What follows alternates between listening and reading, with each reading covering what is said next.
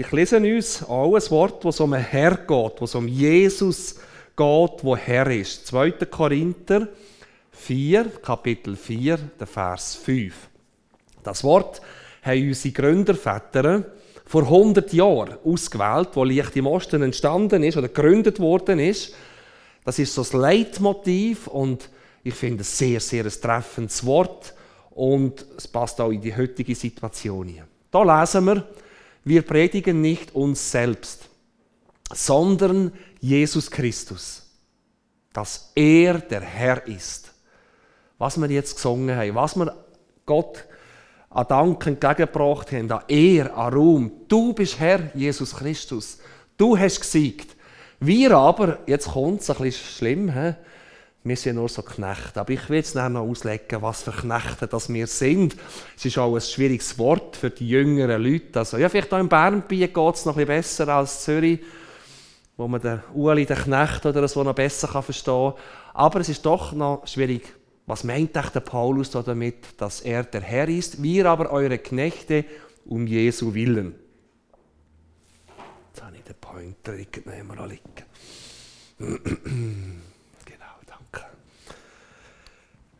Ich habe vorhin ja von einzelnen Projekten von Licht im Osten berichtet und unser Leitbild ist genau das, was wir jetzt auch gelesen haben im Wort im 2. Korintherbrief. Die Liebe von Jesus ist im Zentrum und das soll auch in einer Gemeinde oder dort, wo wir leben, wo wir handeln, dass in allem, ob Wort oder Tat, in unserem Werk, dass unser Motiv, unsere Triebfeder Jesus ist dass Jesus möge, möge in uns gefunden werden. Vorhin, als wir gesungen haben, ja, das Thema Prostitution, das Frauenhaus in Moldawien. Wir haben jetzt gerade eine Doppelseite veröffentlicht über die grosse Arbeit. Das ist ja auch wenig, wenn man so ein bisschen schreibt.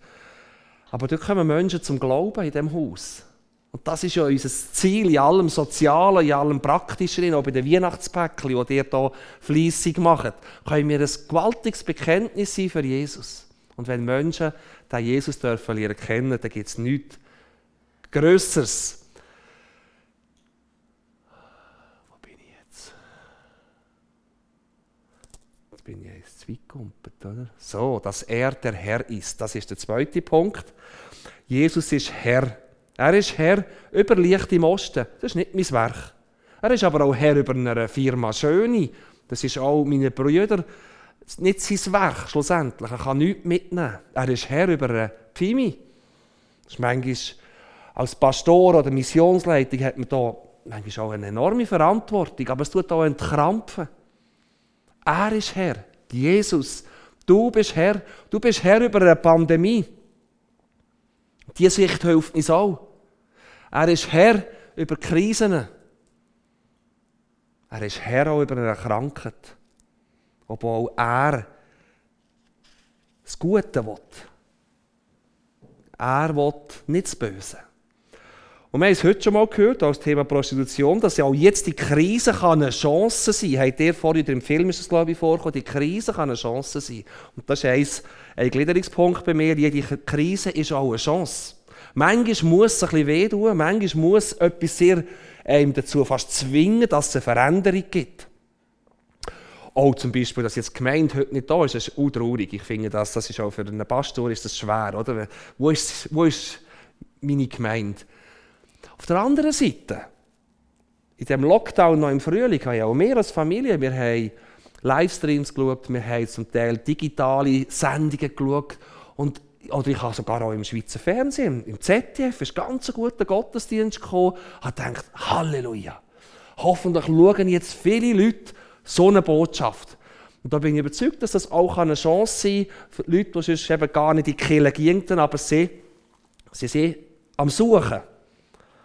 Krise kann eine Chance sein, habe ich da so geschrieben. Schauen wir doch in die Bibel nie. Schauen wir wie ist Mission entstanden, liebe Freunde, daheim oder da. Wie ist die Mission entstanden vor über 2000 Jahren? Haben sie eine Strategie gemacht und dann haben sie noch eine Arbeitsgruppe gebildet und dann haben sie noch eine Vision irgendwie aufs Papier gebracht und dann noch ein Leitbild. Nein, Die Urgemeinde in Jerusalem hat es ja sehr schön gehabt. Die haben das Brot gebrochen, die haben, die haben Gemeinschaft gehabt, sie haben in der Nachfolge gelebt. Aber dann kommt eine Krise auf sie zu, die Verfolgung. Leute sind negativ gegen die Kirche vorgegangen, gegen die Christen. Das ist etwas komisch, das darf es nicht geben. Und die Jünger mussten flüchten. In verschiedene Dörfer. Und die Mission ist entstanden. Dort die Krise, sonst wären vielleicht die Jünger noch lange in dem äh, Jerusalem geblieben, in dieser Urgemeinde, wo es so schön war, wo es so vieles gut war. Durch die Krise hat es gedrängt nach Hause und die Gemeinden sind entstanden. Licht im Osten hat eine ähnliche Geschichte, also nicht eine ganz gleiche, aber ein ähnliches, wo vor 100 Jahren ist ja das Ende vom Ersten Weltkrieg und zwei Millionen russische Kriegsgefangene sind in deutschen Gefangenenlager inhaftiert. Und unsere Gründerväter, es sind vier, fünf bekannte Männer, darunter auch ein Schweizer, haben die Kriegsgefangenen in den Gefängnissen besucht. Haben ein Licht in die dunklen Räume gebracht. Eine Ermutigung, eine Hoffnung von Jesus. Und es sind viele Gefangene sind zum Glauben gekommen. Haben einen Jüngerschaftskurs gemacht. Und nach rund zwei Jahren sind die Gefangenen freigelassen worden und die sind dann alle in die Länder von, von der Sowjetunion, Russland, Kasachstan, Usbekistan, Ukraine, Moldawien, Belarus und sie haben. Und ich sehe mir das so bildlich vor mir, es sind so wie Leuchttürme, die heim sind. Leuchttürme, die weiter geschienen haben. Und es sind Gemeinden entstanden, wir, nennen, wir reden von über 1000 Gemeinden, sind dann entstanden durch die Boten, die heimgekommen sind. Und nicht einfach denken, so, jetzt bin ich wieder frei und jetzt lebe ich hier in das, was ich kenne. Nein, die haben nicht anders können, die haben von Jesus erzählt, dort, wo sie sind. Und es hat Menschen haben Glauben gefunden, die Gemeinde ist entstanden. Aber auch, die Männer haben sehr schweres erlebt, müssen sich das vorstellen, was die vorher erlebt haben im Krieg, Gefängnis.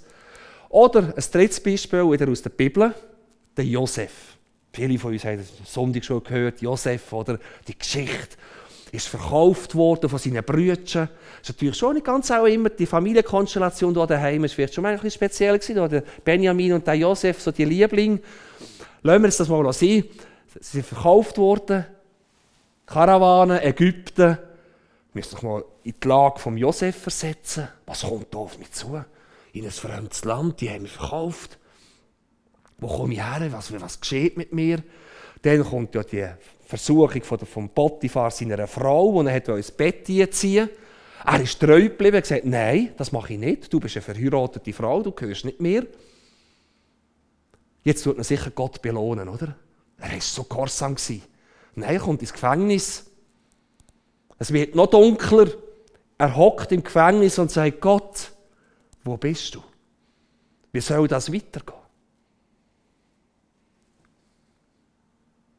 Und vielleicht geht es dir heute auch so. Auch in dieser Zeit, wo wir hier in der Schweiz sind, vielleicht hast du auch noch andere Krisenmomente in deinem Leben, wo du sagst, Gott, wie soll das weitergehen? Wo bist du? Hast du mich überhaupt gern? Da muss ich einfach ein Feister auftun. Gott hat dich gern. Gerade auch in einer Krisenzeit brüllt Gott selber mit dir. Er ist nicht die Person, die Krise will. Er ist nicht die Person, ich befehle euch Kriegsgebiet. Ich kann euch sagen, das ist etwas vom Schlimmsten, was es gibt. Ostukraine, seit sechs Jahren hocken Menschen dort im, im Krieg. Jemenkrieg. Die Bilder, das will Gott nicht. Das muss ich auch mir immer wieder selber sagen. Sonst gebe ich auch auf als Missionsleiter. Muss ich immer sagen, das ist nicht Gott. Gott ist nicht Krieg. Gott ist auch nicht Covid. Aber er hat es zugelassen. Gott meint es gut mit dem Mensch. Gott ist Licht. Gott ist Liebe. Gott ist Güte. Er ist aber auch ein heiliger Gott. Ein souveräner Gott. Das, was auf dieser Welt abspielt, das Böse, das Dunkle, das ist nicht Gott. Wir lesen zwar, ich habe gestern eine interessante Stelle gefunden, im zweiten Buch Chronik. Ich habe so ein bisschen gegoogelt nach Bibelstellen, wo es um Seuch geht. Und im zweiten Buch Chronik, Kapitel 7, Vers 13, bin ich auf eine zentrale Stelle gestoßen. Siehe, wenn ich den Himmel zuschließe, dass es nicht mehr regnet. Moldawien hat das Jahr eine riesen Dürre gehabt, fünf Monate kein Regen. Und noch Corona-Krise. Oder ich heiße Heuschrecken, das Land fressen. Oder Pest, Seuchen unter mein Volk kommen. Und wisst ihr, was der Kontext ist, was er da sagt im Buch Chronik? Dir habt, das Volk hat den Tisch von Gott verloren. Also Gott sagt seinem Volk, du hast mich verloren. Du lebst nicht mehr nach meinen Weisungen, nach meinen Ordnungen. Dabei bin ich ein liebender Gott, du hast meinen Tisch verloren. Wer verlässt den deckten Tisch, wo man Gemeinschaft haben Und so kommt es Gott vor. Und wenn ich die Welt schaue, denke ich, viel Gottlosigkeit. Ich sage jetzt nicht, dass das eine Strafe ist von Gott, das wollte ich hier nicht sagen, aber einfach ein Weckruf Gottes. Kommt wieder an meinen Tisch. Ich habe euch gern. Ich will mit euch durch so eine Krise gehen. Also, Krise kann eine Chance sein. Und jetzt gehen wir noch zum dritten Punkt. Und das ist eben das, was ich gesagt habe mit dem Uli der Knecht. Nein, da heißt es nicht so. Wir aber eure Knechte um Jesu willen. Also, zuerst haben wir gehört von dem siegreichen Jesus. Und jetzt lesen wir, der Paulus sagt, ich bin eigentlich ein Knecht Gottes. Im Grundtext heißt es sogar ein Sklav. Ich bin ein Sklav Gottes. Ui, ich weiß nicht, dass das zu tun ankommt, aber hier bei uns im Zürichgebiet, da, da ist schon nur das Wort Sklav, das kommt gar nicht gut an, das ist Rassismus pur. Und das stimmt ja, es ist ein so ein trauriges Kapitel, der ganze Sklavenhandel. Auch in der Prostitution, wenn eine, eine Frau der Passen weggenommen wird, und das gibt es, und sie hat keine Rechte mehr, die ist sie eine Sklavin die haben keine Rechte mehr. Aber es sind alle so, aber es sind Einzelne darunter, die wirklich gehandelt werden und dann keine Macht oder kein Recht mehr haben. Und das ist Sklaverei. Und das gibt es heute noch. Moderner Menschenhandel. Ich, der Paulus, redet nicht von dem. Und ich werde das jetzt auch nicht weiter ausführen. Der Paulus meint es ganz positiv. Kommen wir nochmal, schauen wir noch den Gott an, den wir so wunderbar gebetet haben, wo wir gesungen haben zu ihm. Der Gott, der siegreiche Gott, der souveräne Gott, von dem kannst du, du darfst bei ihm Knecht werden. Du darfst ihm dienen. Und Gott wird dich befähigen, dass du kannst aufblühen im Dienst. Er schenkt dir Gaben, er schenkt dir Hilfe, er schenkt dir Wegweisung auch gerade jetzt in einer Krisenzeit, in, dass du als Knecht Gottes nicht musst verzweifeln, resignieren, sondern dass du als Knecht Gottes kannst für Gott ein Leuchtturm sein. Ein Leuchtturm hier im Raum tun. Und ich glaube, wir Christen sind prädestiniert dazu, weil wir die Hoffnung haben. Wir haben, wir haben das Fundament.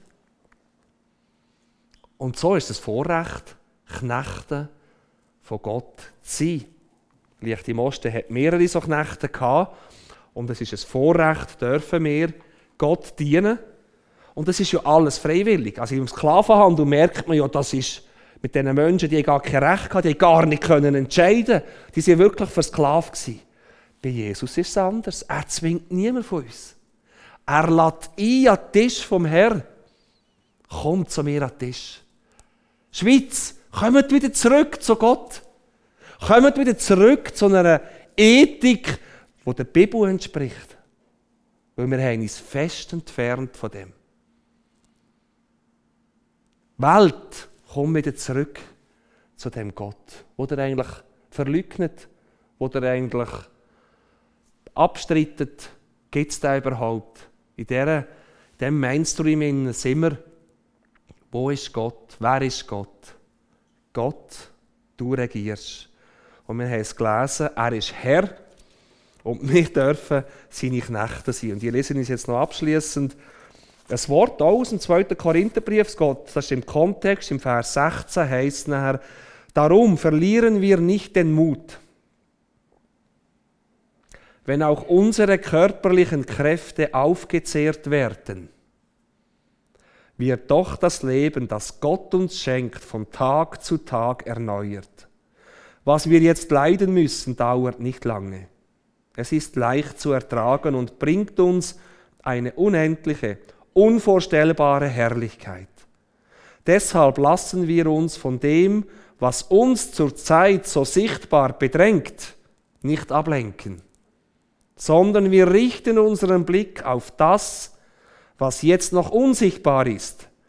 Denn das Sichtbare vergeht, doch das Unsichtbare bleibt ewig. Amen.